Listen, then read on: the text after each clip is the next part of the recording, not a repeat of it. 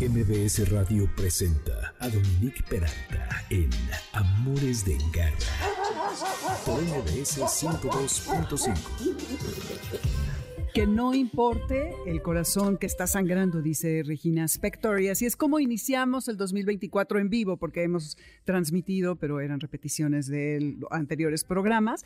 Están ustedes en Amores de Garra y no están ustedes para saberlo, pero yo sí para contárselos y por eso es que ustedes están sintonizados por aquí.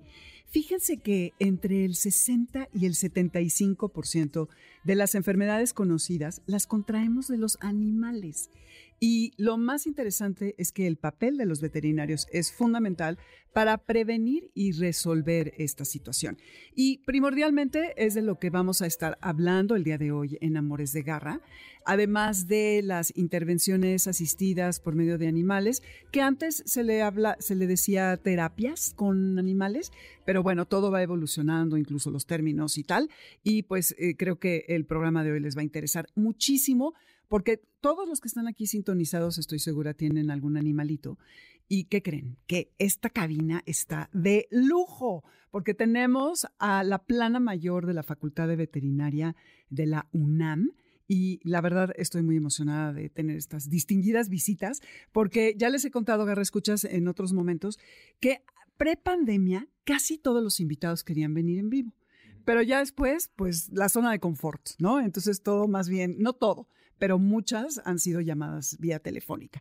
Entonces, que vengan eh, estos médicos tan destacados de la UNAM, la verdad es un placer y les agradezco muchísimo a los cuatro que están aquí, porque además vamos a abordar un tema que creo que es de mucho interés post pandemia y dicen que en el futuro vienen muchas otras. Entonces, esto todo les va a interesar y para que sepan con quiénes estoy, está en primera instancia el doctor Francisco Suárez, que es director de la Facultad de Medicina Veterinaria.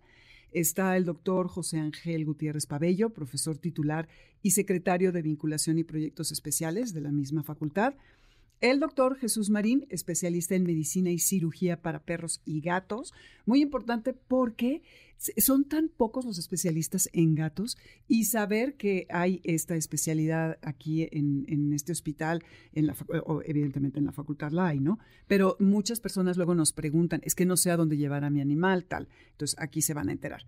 Y el doctor Mariano Hernández, quien es jefe del Departamento de Medicina, Cirugía y Zootecnia para Équidos. Mm que eso es para equinos, ¿no? Este, entonces, nada más para nuestro eh, lenguaje coloquial. Así es que, así es como iniciamos. Yo soy Dominique Peralta.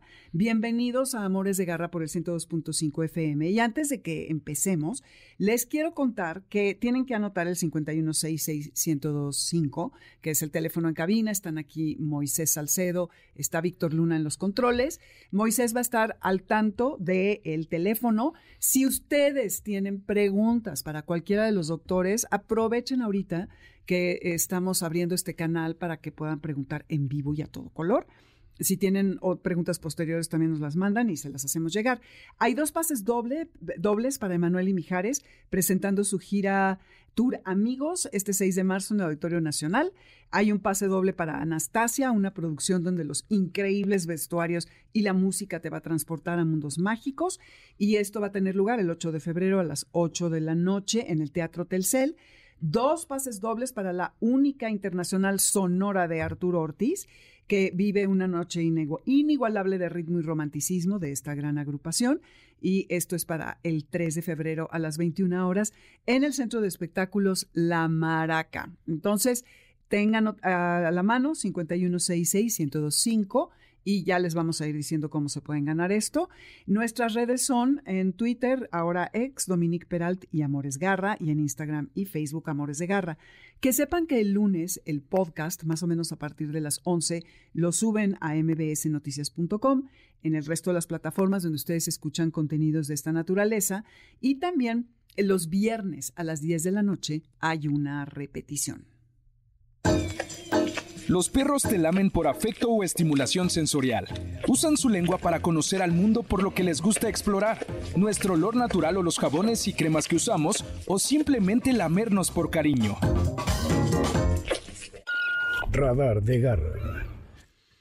Vamos entonces a platicar para iniciar, ahora sí que para abrir boca, acerca de la zoonosis, que es eh, este asunto en donde los animales nos transmiten la mayor parte de las enfermedades que tenemos. Pero antes, quiero que el doctor Francisco Suárez Güemes, quien es evidentemente médico veterinario zootecnista egresado de la Facultad de Medicina Veterinaria de la UNAM, también es maestro en microbiología veterinaria y recibió el grado de doctor en filosofía microbiología por la Universidad Estatal de Colorado en Estados Unidos y actualmente es profesor de tiempo completo y director de la facultad y en sus 43 años de trayectoria profesional ha desempeñado distintos puestos académicos administrativos dentro y fuera de la UNAM. Entonces, Francisco, doctor Francisco, muchas gracias, por, por, venir. Y bueno, ¿por qué no nos platicas acerca de, de cómo ¿De qué consta la Facultad de, Veterinaria de la UNAM? ¿Cuántos años lleva? Sí. Bueno, primero que todo, muy buenas tardes a Dominique, muy buenas tardes también, eh, muy buenas tardes a todo tu auditorio. Muchísimas gracias por la invitación. Creo que es importante el que podamos platicar directamente con eh, el auditorio. Y sí, este, me decías cuántos años tiene la Facultad de Medicina Veterinaria. Pues somos la facultad más antigua del país y somos la Facultad de Medicina Veterinaria más antigua también del continente americano. Eh, lo acabamos de cumplir 170 años en agosto del año pasado, sí, entonces también somos una de las más antiguas en el mundo, lo cual nos ha dado mucha experiencia. Comenzamos eh, siendo parte de la equivalente a la Secretaría de este, Agricultura y Desarrollo Rural en aquel entonces era la Secretaría de Fomento, ¿sí? y en la actualidad, pues desde el año 1955, cuando se crea Ciudad Universitaria, estamos ahí en, el campus central de nuestra gran universidad, y este, somos también el programa más gran, uno de los más grandes en el mundo. Tenemos 3.000 alumnos ¿sí? y de, de, licenciatura en medicina veterinaria y zootecnia.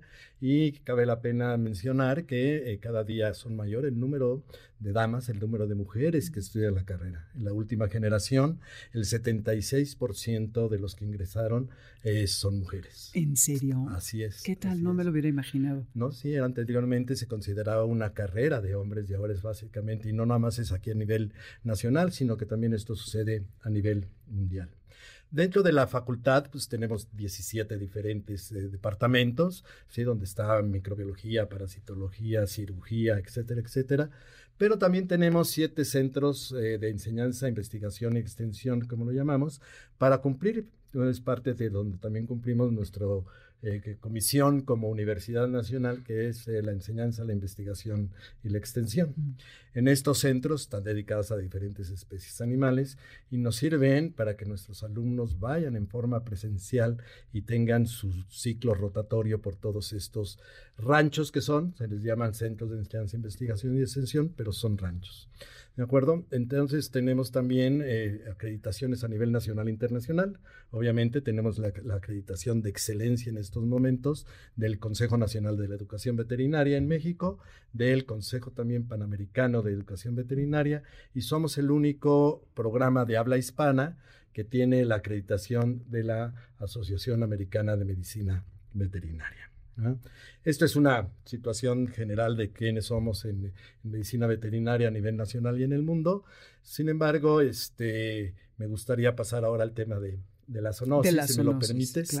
Y gracias por tocar este tema, creo que es algo mucho, muy importante. Sí, que la gente sepa, ¿no? Que se sepa que El rigor y, lo reconocida que es la facultad. Y vienen, y vienen haciendo la, este, la, la, presencia, mayor número de, de eh, microorganismos y de problemas de tipo zoonótico en nuestro país.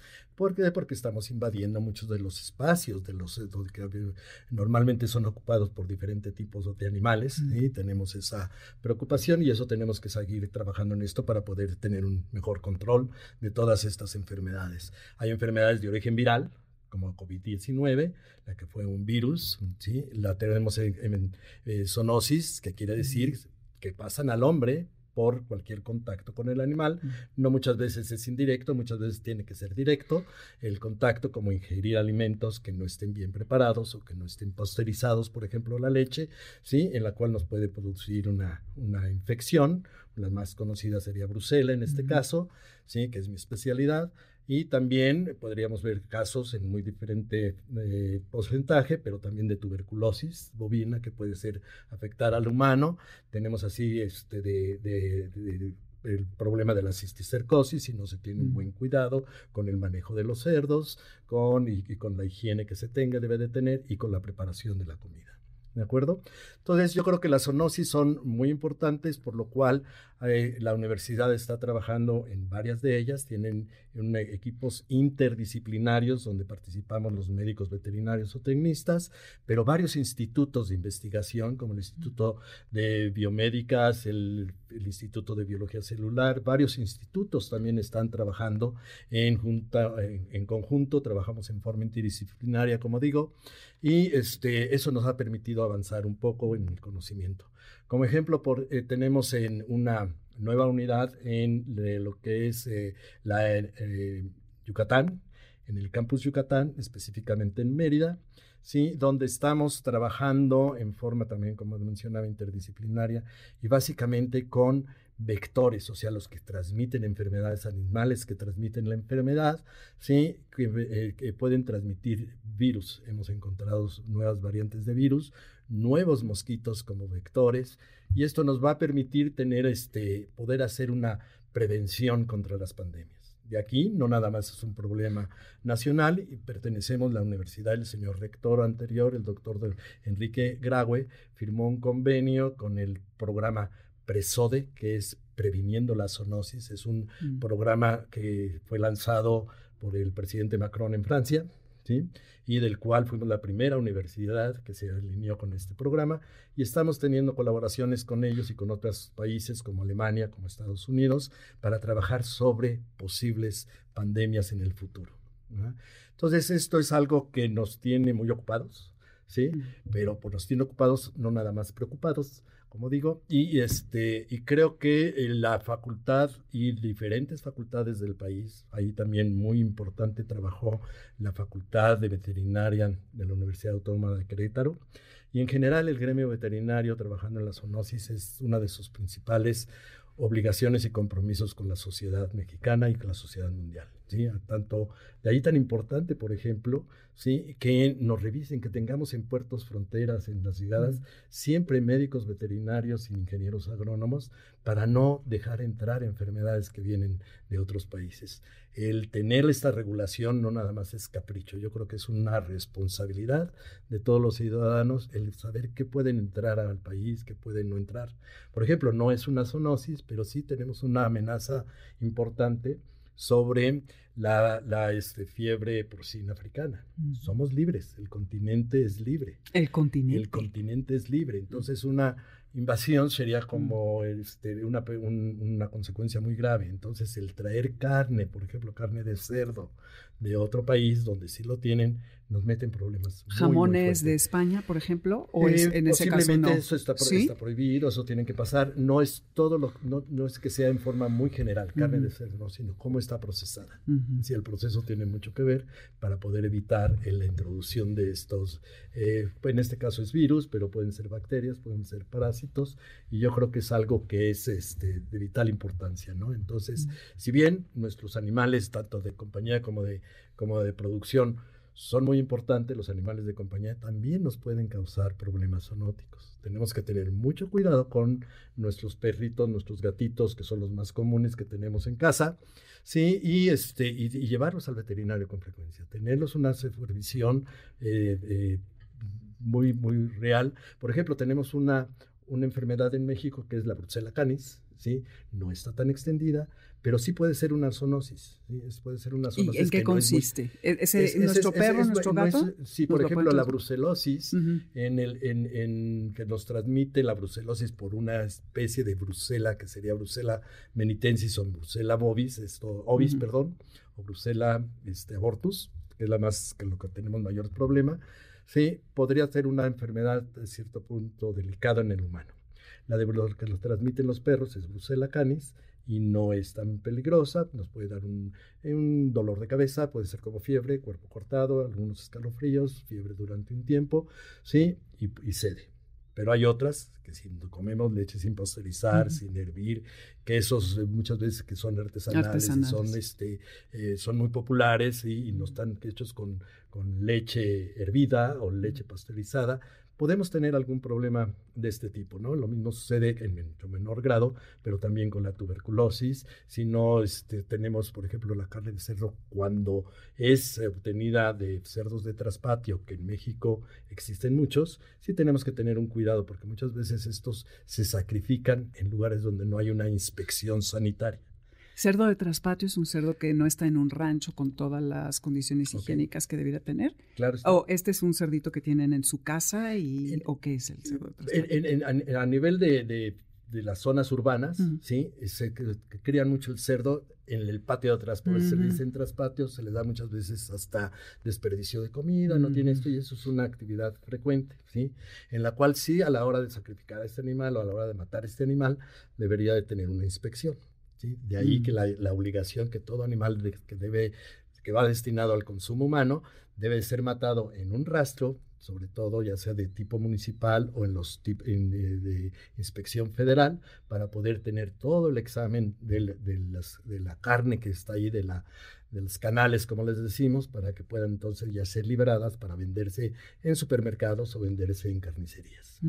Esto es mucho, muy importante, ¿no? Tenemos también otros productos que nos están transmitiendo, porque muchas veces eh, la cisticercosis, por ejemplo, que la puede transmitir el mal manejo de los cerdos, porque el cerdo en sí no lo transmite, ya que se tiene que cocer. Eso sí es, es muy una costumbre muy mexicana, vamos a decir, el de tener eh, la, la carne de cerdo, comerla bien cocida. ¿Sí?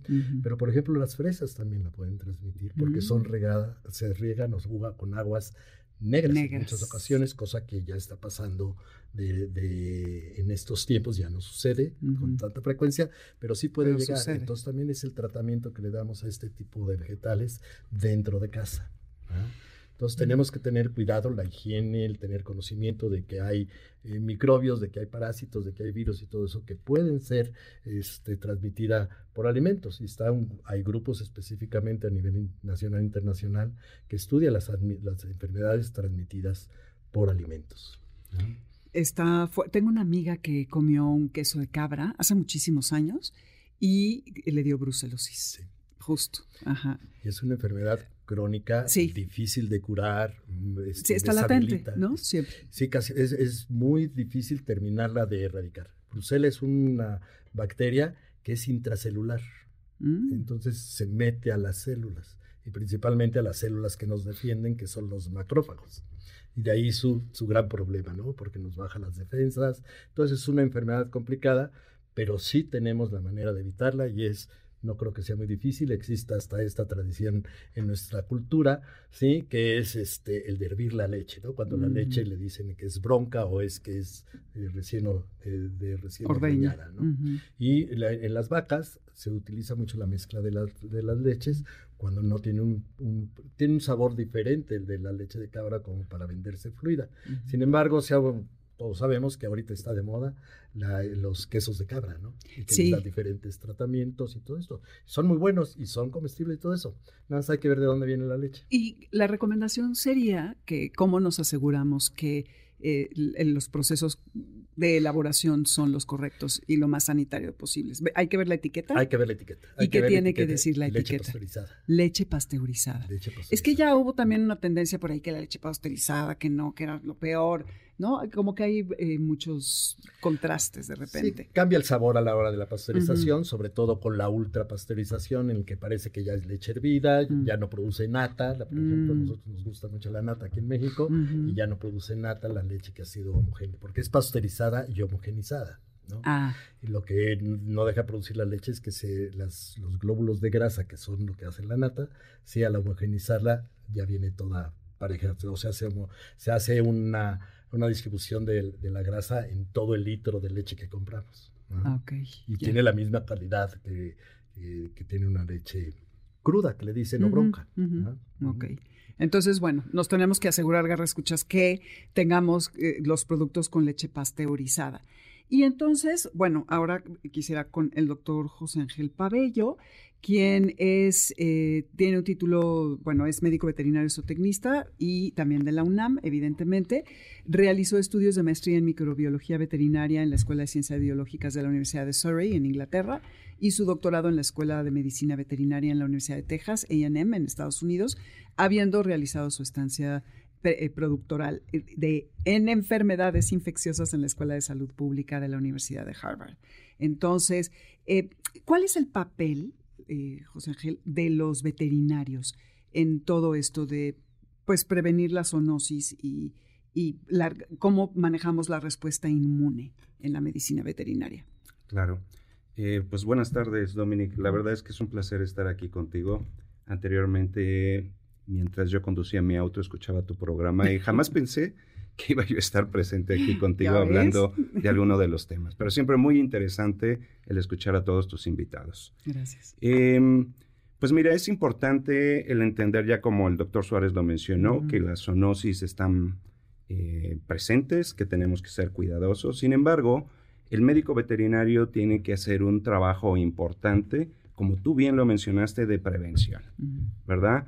Y los animales o los humanos para prevenir las enfermedades, uno de los principales mecanismos es que debemos de ser inmunizados, inmunizados con productos biológicos que fueron preparados específicamente para que nuestro sistema inmune, que es el encargado de producir las diferentes defensas que existen para controlar los microorganismos, eh, de alguna forma esté entrenado. Y entonces mediante las vacunas, las bacterinas, se puedan preparar, producir anticuerpos o producir eh, células que van a defender de alguna manera la entrada, la presencia y van a controlar a los microorganismos reales que están presentes en el medio ambiente y que pueden ser transmitidos a través del el contacto con los animales.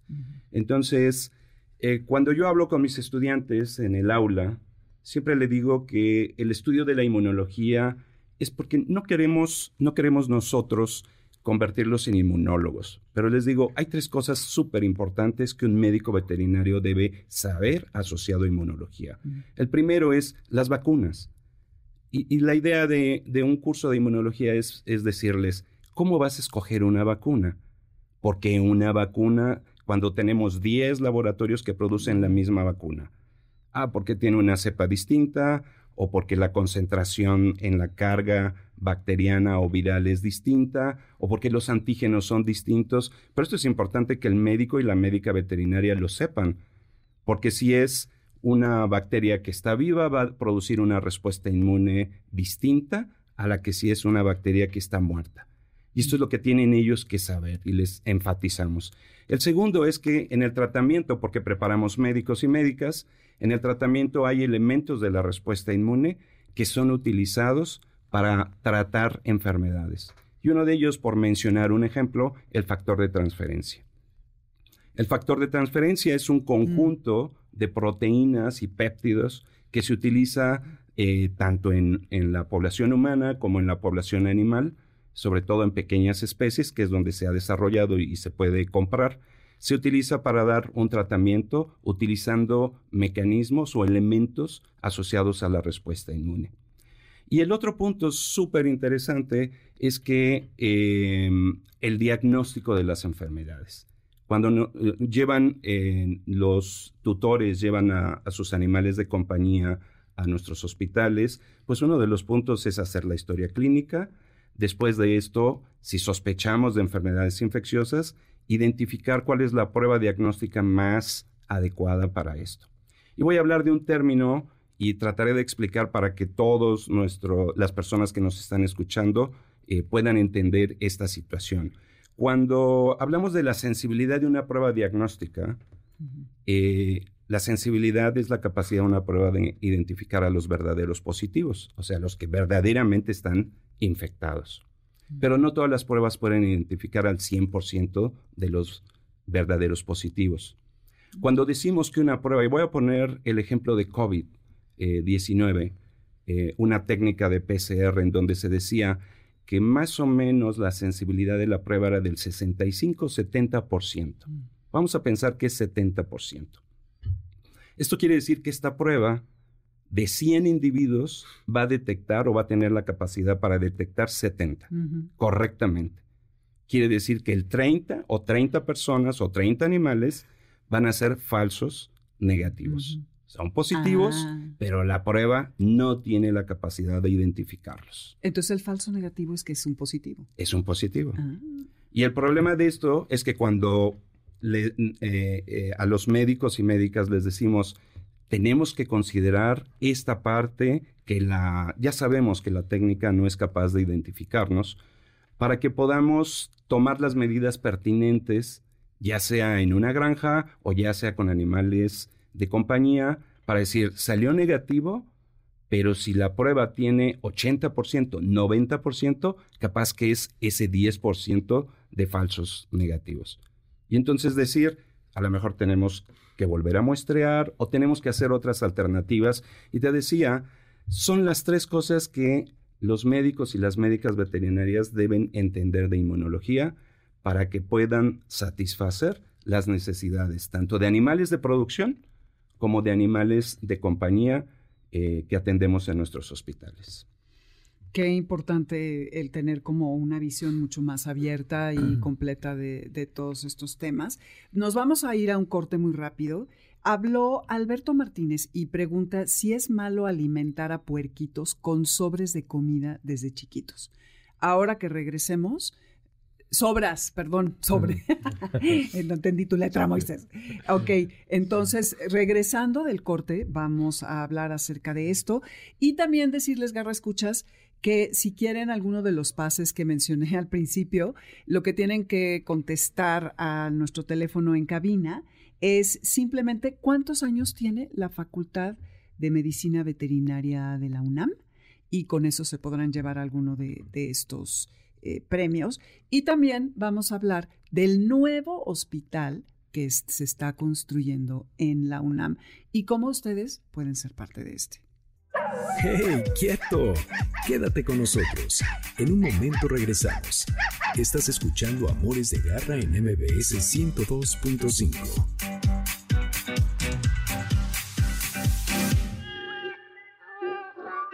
Continuamos en Amores de Garra con Dominique Peralta en MBS 102.5.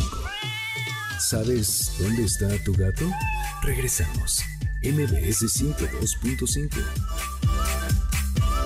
Hagan de cuenta que nos están soltando aquí una bomba atómica. Esto nos lo están diciendo nuestros eh, médicos veterinarios que nos visitan de la Facultad Veterinaria de la UNAM bueno, es, es, un chiste muy malo, pero bueno, acerca de todo lo que estamos viendo de la zoonosis. Ahorita vamos a especificar como qué enfermedades, además de la brucelosis que ya habló el doctor, Em, ¿Qué otras enfermedades que seguramente ustedes han escuchado o a lo mejor hasta padecido son fruto de, este intercambio entre animales y humanos? Pero rápidamente les digo que eh, estamos en Amores de Garra en el 102.5.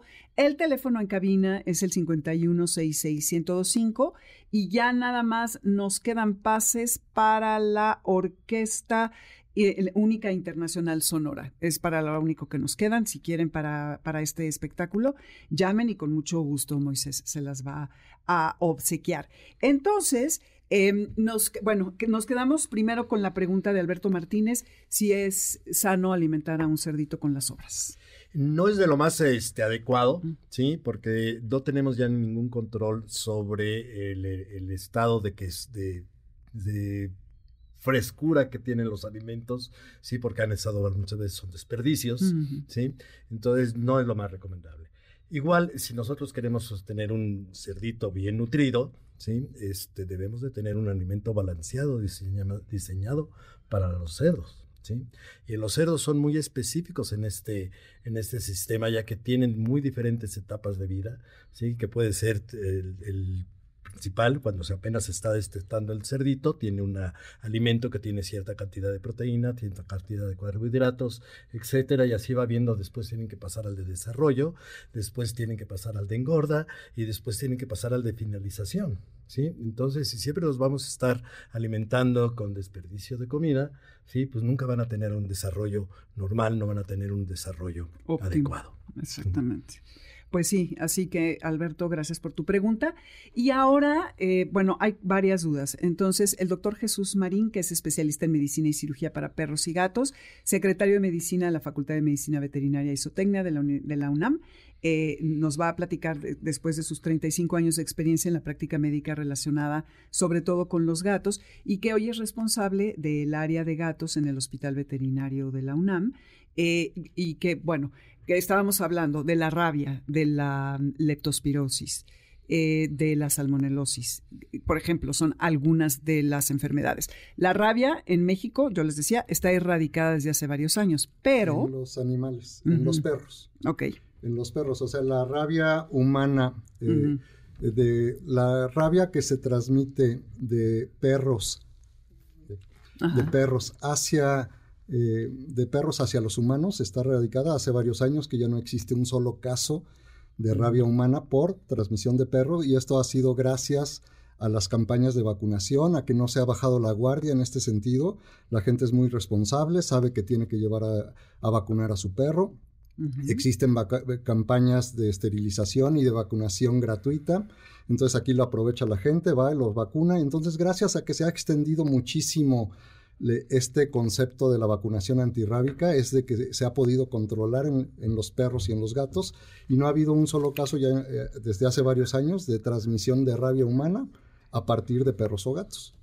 Sí ha ah, habido otros casos y sí hay murciélagos, sí hay este, rabia en bovinos, o sea, sí hay eh, otra posibilidad de, de, contagio de rabia, pero afortunadamente en los animales de compañía, hablando de perros y gatos, pues ya, ya se tiene bajo control en nuestro país. Y habla, yo les preguntaba fuera del aire eh, acerca de las ratas. ¿Es un mito o es realidad que ellas también transmiten la rabia? Es un mito, sí les da rabia a las ratas, pero cuando les da rabia, les da un tipo de rabia que le llamamos paralítica.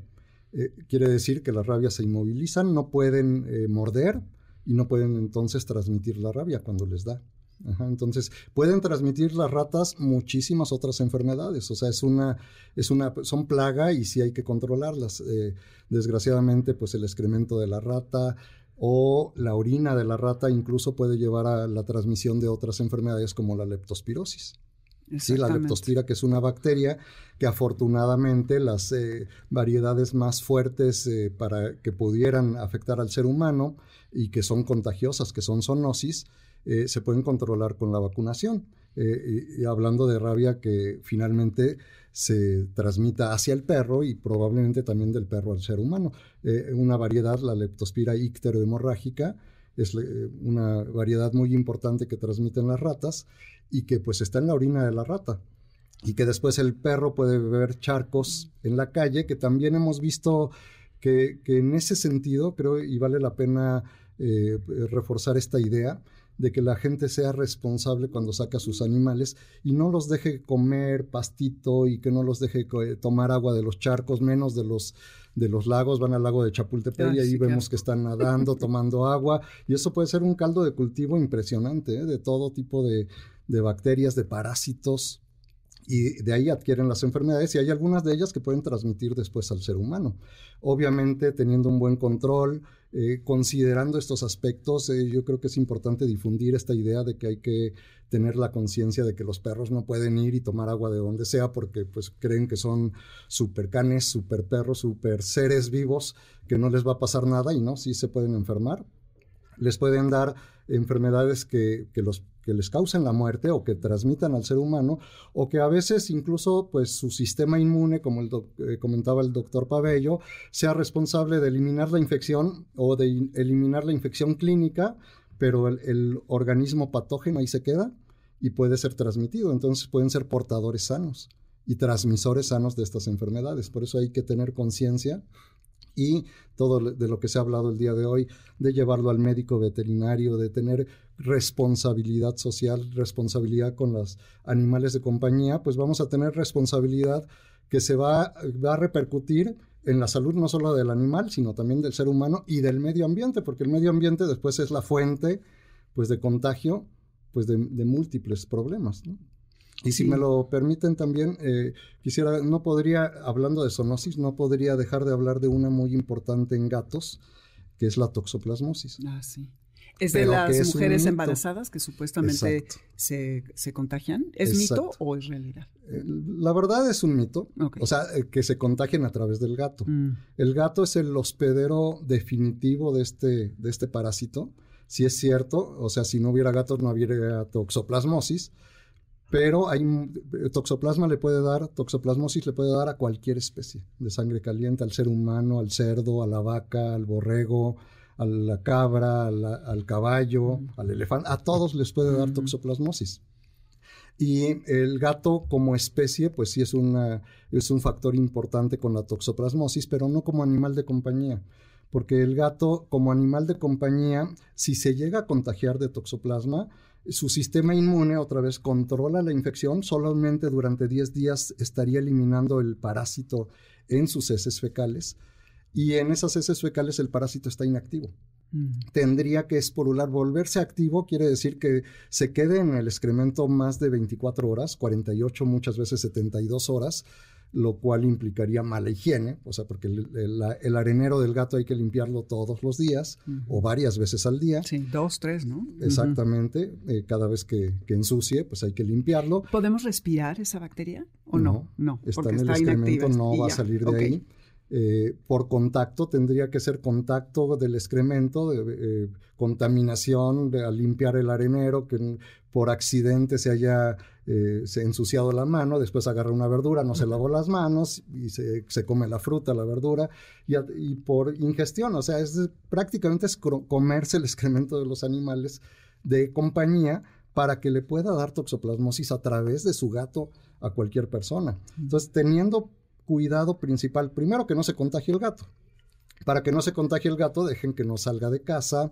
Eh, es muy difícil que a un contagiado, eh, como estamos comentando, nos vaya a transmitir la toxoplasmosis.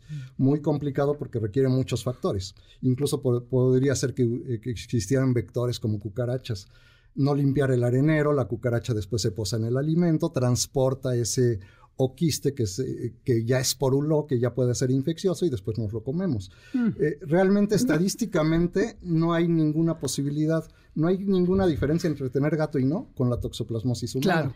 ¿Eso qué quiere decir? Que la adquirimos de otros lados. ¿De dónde? de ingerir verdura mal lavada, o de comer carne cruda o mal cocida. Y luego si tienen gato le echan la culpa al gato. Y muchas veces incluso hasta médicos que no conocen todo este ciclo o todo este aspecto de la toxoplasmosis y solo lo asocian, toxoplasmosis gato, elimina al eh, gato. sí, adiós al gato, y no es cierto. Justo, eh, no voy a decir de qué embajada ni a qué embajada. Una amiga mía que trabajaba en una embajada, ella era extranjera, hicieron una recepción en otra embajada y estaba mal preparados los alimentos y todos se enfermaron. Ella acabó en el hospital. Y ah, la embajada responsable no quiso asumir su, su responsabilidad y todo fue por, parece ser materia fecal que estaba en la comida. Fue todo un rollo y sí. y cuando es individual, pues le pueden echar la culpa al gato. Sí, cuando no fue el gato, no pero no, esto fue en una recepción. y también decirles, Garra, escuchas que eh, una amiga mía que, que estaba en el desierto de los leones, una ardilla orinó en su tinaco y le dio leptospirosis. Eh, también sé, porque cuando fue el temblor fuimos a Xochimilco para llevar comida para los animales y, en fin, de allá los eh, de perros y tal. Y nos estuvieron contando médicos de allá que hay muchísimas ardillas y fauna silvestre, por lo que hay mucha leptospirosis. Si ustedes llevan a sus animales al desierto de los leones y a barrancas y todo, tengan cuidado porque las ardillas están orinando. Y, y cuidado con la con lo que consumen los animales cuando los, sacan a pasear. No dejar, sí, eso, creo que eso es muy importante, no dejar que tomen agua de cualquier lado. Y el pasto, que no, y pasto, porque luego hay muchos parásitos. Hablando de la tierra, de los parques, eh, que los perros defecan, que todavía desgraciadamente ya cada vez hay más cultura, pero todavía hay gente que saca a su perrito y no recoge las excretas. Y esto, aunque haya defecado en el jardín, dicen esto es abono, ¿no? Esto puede ser contaminación el, excremento podría tener algunos huevos o, fases de algunos parásitos y muchos de los parásitos, muchas de las enfermedades eh, eh, o sea, que se transmiten de animales al hombre, de las pequeñas especies, o sea, de perros y gatos, de, animales de compañía, provienen de eh, o son parásitos parásitos intestinales de los animales. Por eso hay que desparasitar, pero también hay que cuidar pues de dónde puedan adquirir estos parásitos. Parásitos como ancilostoma, como dipilidium. Dipilidium lo transmite una pulga. Entonces mm. también hay que tener libre de pulgas a los, a mm. los animales. Dipilidium al final es un cesto, es un gusano plano, es un tipo de tenia. ¿sí? Entonces, eh, cuidado porque una persona pudiera tener eh, dipilidium si se come la pulga, pero parece imposible, pero sí pasa en niños. Sí, pero no, eh, estás cepillando al gato, te quedas con algo de pelo en la mano y te vas a comer y no te lavas las manos y vénganos la pulga, gran manjar. Moisés dice que ya no quiere comer nada y Víctor tampoco. Nadie. No, más bien hay que lavarse las manos, como, lavarse las manos, higiene, la responsabilidad que se ha hablado mucho de llevar a los animales, al veterinario, al veterinario revisiones, constantes. Un punto a favor de la interacción entre los humanos y los animales. En términos de la respuesta inmune. Mira, resulta que han hecho experimentos en donde se ha visto familias que no tienen animales de compañía y familias que tienen sus perros, sus gatos. Y lo que se ha visto en términos de la respuesta inmune en los humanos es que es mejor, resisten mejor las infecciones cuando conviven con animales de compañía. Entonces, para todos aquellos que están pensando que ya, lo, ya por favor, con los animales, también aquí hay un punto a favor de esa interacción. Y, última en este, eh, para reforzar esta idea, eh, yo les puedo decir que es más riesgo convivir con una persona que con un Compartimos muchos más, muchos más agentes. Sí, claro. Porque somos la misma especie. Claro, por, Muchas infecciones de perros, de gatos, son de perros y de gatos. Sí, o sea, hay algunas transmisibles, pero como les digo, hay más posibilidad de, que nuestra pareja, de contagiarse. sí, Exacto. Y qué bueno que dices eso, José Ángel, porque sé que los niños que tienen animales son menos propensos a las alergias, contrario a lo que las mamás y los papás, que son un poco sobreprotectores, piensan. Mariano Hernández, que es maestro en ciencias por la Universidad de Yucatán y que, como les decía, está dedicado a, eh, a la parte de los equinos. A ver, danos, Mariano, tus recomendaciones. ¿Qué vacunas? Eh, preguntarte si, por ejemplo, yo voy a comer unos tacos de cabeza en la calle, ¿me puedo contagiar? ¿Y qué es lo que podemos hacer eh, para no ser presas de la zoonosis, además de lavarnos las manos? ¿Qué, recomendaciones tienes? Con animales de compañía y otros y alimentos, el, el procesamiento de alimentos. Sí, gracias, Dominique, y buenas tardes. Eh, a todos y todas quienes nos escuchan. Pues los médicos veterinarios también y médicas veterinarias también somos zootecnistas y, la, y la zootecnia, bueno, eh, básicamente consiste, aunque muchos asocian esta actividad a la producción animal, no, la zootecnia yo podría decir que es, ese, es ese, esa actividad que se apoya en todas las ciencias que, que la soportan, para generar los buenos hábitos, las buenas prácticas que debemos de tener con los animales o hacia los animales y es aplicable a cualquier especie, ¿no? Y justamente la sanidad es parte eh, de, de, la zootecnia y pues todo lo que se ha estado hablando hoy acerca de medidas de prevención de enfermedades, pues forma parte de la sanidad, que es una de las cosas que el zootecnista hace o la zootecnista. Entonces es muy importante que, en México y en otros países la zootecnia se haya asociado a la medicina veterinaria. Es como si tú vas eh, al, doctor eh, con una gastritis, ahorita no, no, digamos algo infeccioso, pero es que una gastritis es un, es un buen ejemplo, y entonces te da paracetamol y te dice que te vayas, ¿no? Y ya se te pasa la gastritis y al rato regresas que tienes otra vez gastritis y te da paracetamol y te dice que te vayas. Y no, y no nunca te pregunta que si comes eh, qué hábitos tienes, ¿no? Que, que, si comes chile, que si tomas café, que si tomas tequila derecho, en fin. Y, la zootecnia es eso, ¿no? Son, son las medidas, podríamos decir así, de, de, manejo que aplicamos en los animales y que implican cuestiones, por ejemplo, desde la genética, la raza que estás eligiendo es apropiada para lo que tú quieres hacer o lo que tú quieres obtener de un, de un, de un animal cómo, eh, si quieres reproducir ese animal, qué consideraciones debes de tener en cuanto a su reproducción. Si quieres, bueno, obviamente lo tienes que alimentar todos los días, qué consideraciones debes de tener para su, no solamente cubrir sus necesidades, como explicaba el doctor Suárez en un, en un cerdito, no solo cubrir sus necesidades, sino también las maneras de alimentarlo. Comen todo el día, comen varias veces al día, es suficiente una o dos veces al día, en fin el manejo general en qué instalaciones vive, que si limpias la cama, etcétera, y todo este aspecto sanitario de las vacunas. Ahorita no, no, vamos a mencionar todas, en, todos los animales para no consumir tiempo, pero cada especie tiene su programa de vacunación específico y, el vacunarlos y el tener medidas sanitarias con ellos, pues previenen todas estas, eh, estas transmisión de, enfermedades. Y, y, bueno, pues el, último elemento de, de, la zootecnia es la economía, y la economía no es necesariamente generar dinero, sino manejar los recursos adecuadamente para, para vivir en armonía con lo que la naturaleza o la sociedad nos da.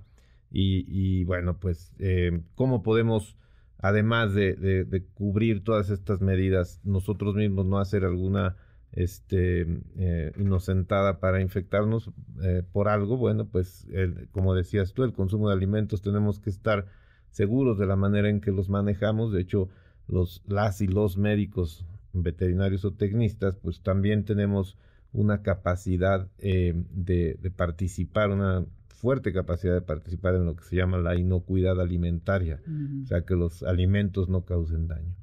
Pero para no extenderme más en la respuesta, fíjate, la UNAM organiza cada año en agosto unas jornadas de bienestar, este, eh, y donde participan todos los departamentos y hospitales y centros de la facultad ahí en las islas, en este espacio abierto de la UNAM. Y este y bueno pues ahí se da información sobre todo todas las especies y todas las actividades que podemos hacer en la convivencia con los animales o en el consumo de productos de origen animal. Ok, muy bien. Eh, ya casi vamos a terminar, pero ¿qué creen? Que creo nos quedamos con muchos temas en el tintero. Están preguntando acerca de varias enfermedades y les quiero proponer que vengan, si pueden, el siguiente sábado o otro sábado para que hablemos ya de, más cosas y también del potencial uso en bioterrorismo de, de, algunas de las enfermedades, ¿no? Como el famosísimo anthrax, eh, la listerosis, en fin, otras cosas. Entonces, ya nos ponemos de acuerdo y nada más brevemente, ya nos quedan que dos minutos, dos. Eh, ya hablaremos más a detalle acerca del nuevo hospital que están ustedes construyendo. Sí, bueno, este hospital es uno de los eh, principales eh, programas ahorita que tenemos en desarrollo en la facultad, ¿sí? Y el hospital, simplemente nada más para decirles, casi va a ser cuatro veces el tamaño del que tenemos actualmente. En, palabras muy claras, en el hospital que tenemos ahorita ya no cabemos. Porque han crecido las especialidades, la demanda hablabas de cuántos animales tenemos este, al año. Al año tenemos la consulta alrededor de 20, entre 25 mil y 30 mil animales. ¿De compañía? De compañía. Porque este es un hospital. de animales de perros y gatos. Porque tienen más hospitales. Tenemos cinco hospitales. Tenemos el de caballos, tenemos el de fauna silvestre, tenemos el de aves. el de aves de compañía. Sí, todos estos tienen su propio hospital, no del mismo tamaño del que se está construyendo, porque va a ser exclusivamente, en sí son dos hospitales uno para perros y otro para gatos.